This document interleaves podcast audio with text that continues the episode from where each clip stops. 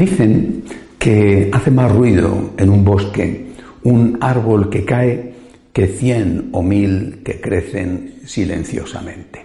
Y así sucede no solo en los bosques, sino también en la iglesia.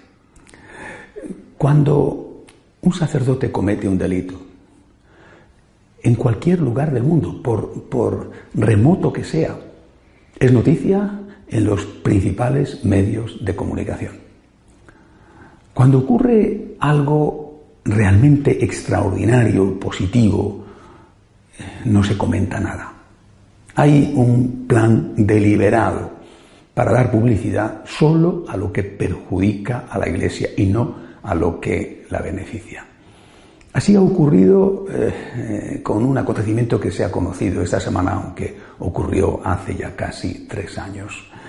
Eh, es un hecho realmente milagroso, milagroso sin ninguna duda, y que a mí por lo menos me ha dejado profundamente impresionado. es un milagro ya considerado como tal, un milagro eucarístico, pero mm, antes de contarlo hay que ponerlo en el contexto, porque si los textos tienen que leerse en el contexto, también tiene que hacerse lo mismo con los milagros. El contexto es el momento en que se produce Navidad del año 2013, con una iglesia, la Iglesia Católica, envuelta ya en una dinámica mm, incendiaria de división, en torno no solo a si podían comulgar o no los divorciados vueltos a casar, sino de hecho a si podía comulgar todo el mundo que lo quisiera hacer. Divorciados vueltos a casar, homosexuales practicantes de su homosexualidad, personas que viven juntas, cualquiera que quisiera hacerlo. Y todo adobado, eh, bien preparadito con el concepto de la misericordia. En ese contexto, en un pequeño pueblo de Polonia, el día de Navidad, cuando el sacerdote está dando la comunión, una forma consagrada se cae al suelo, muy probablemente después de haber tocado ya la boca del comulgante, y entonces el sacerdote decide hacer lo que la Iglesia tiene previsto para ese tipo de casos. Recoge la forma con respeto y la pone en un recipiente con agua. Después, repito, se daría el uso que la Iglesia establece para ese tipo de formas cuando ha sucedido eso.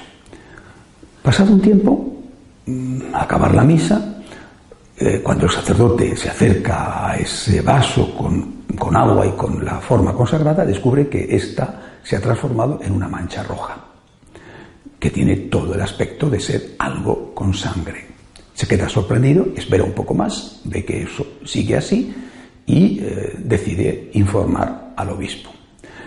El obispo, mm, un hombre de fe, como es natural, pero también un hombre de sentido común eh, decide hay que mantener la cosa eh, con una cierta discreción, pero que también hay que hacer un estudio científico.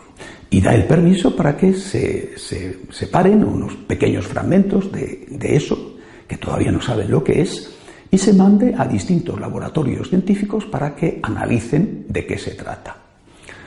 Llegan los informes de los laboratorios que son eh, laboratorios independientes entre sí, que son concluyentes. Se trata de músculo estriado transversal de origen humano, con sangre, que corresponde al tipo de músculo que hay en el corazón del hombre y que además eh, es en un corazón específico, en un corazón que ha pasado, que está pasando por momentos de gran tensión, angustia, sufrimiento con estos datos impresionantes. Un pedacito de forma, la forma consagrada, se transforma, según los datos científicos, en un pedazo de músculo de corazón humano. Con esos datos el obispo informa a Roma y Roma da permiso para que esto se haga público y se ha dado a conocer esta semana considerándolo ya oficialmente como un milagro eucarístico. Repito, extraordinario, impresionante, para caer de rodillas no solamente ante, ante ese pedazo de corazón de Jesús, sino ante cualquier sagrario, porque dentro, esa forma consagrada que custodia el sagrario, ahí está realmente Jesús. Pero si eso es impresionante, y, vuelvo a lo que decía al principio, no lo cuentan los medios de comunicación porque no interesa, porque beneficiaría muchísimo a la Iglesia.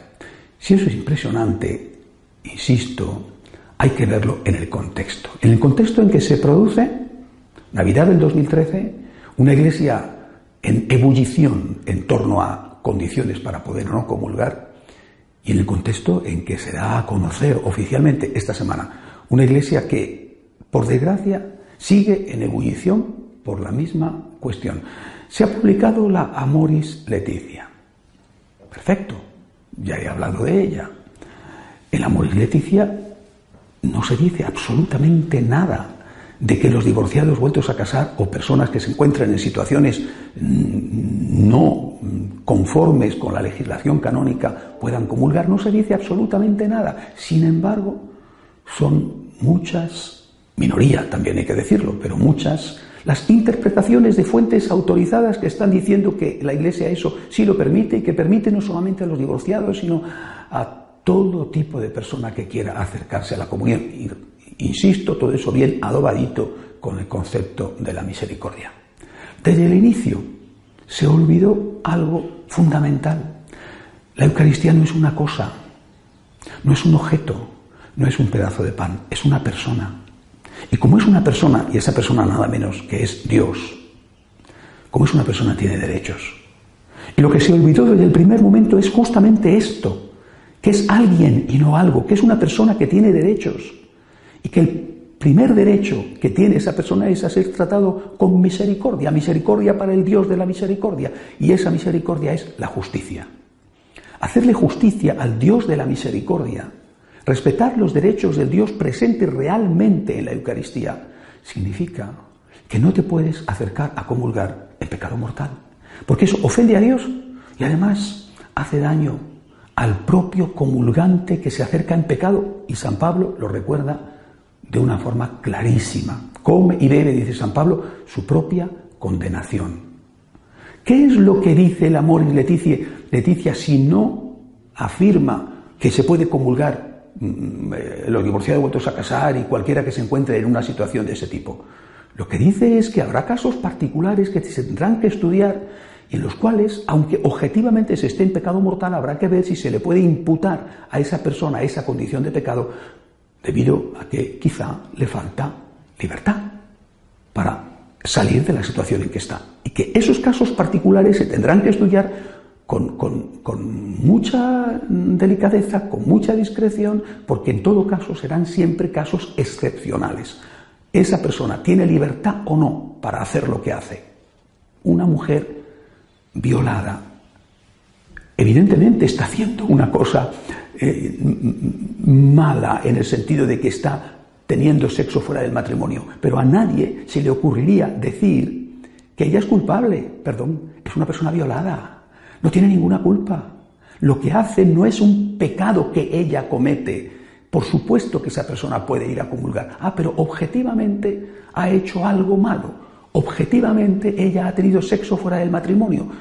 Sí, pero subjetivamente ella no ha cometido ningún pecado porque no tenía ningún deseo y no tenía ninguna libertad para dejar de hacer lo que la obligaron a hacer. Este es un ejemplo. Como este puede haber otros.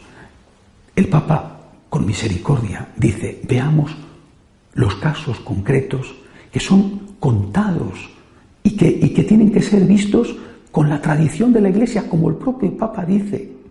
De ahí a concluir, como algunos están haciendo, que puede convulgar todo el mundo que lo desee, al margen de si está o no en pecado mortal, hay una gigantesca diferencia. Nada de eso dice la exhortación apostólica. Al contrario, insiste expresamente en que estas cosas no deben de generalizarse.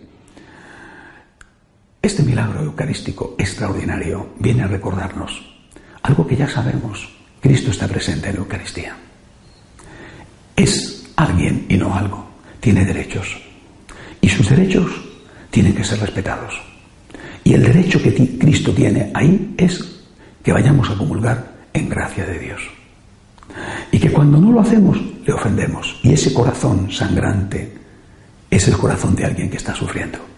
De alguien que está sufriendo cuando es ofendido y es ofendido porque no se respetan sus derechos y porque no se va a comulgar en gracia de Dios. Respetemos los derechos del Dios de la misericordia. O eso o todo lo demás es palabrería y demagogia, por mucho que se diga que se hace en nombre de no sé qué tipo de misericordia. Hasta la semana que viene, si Dios quiere.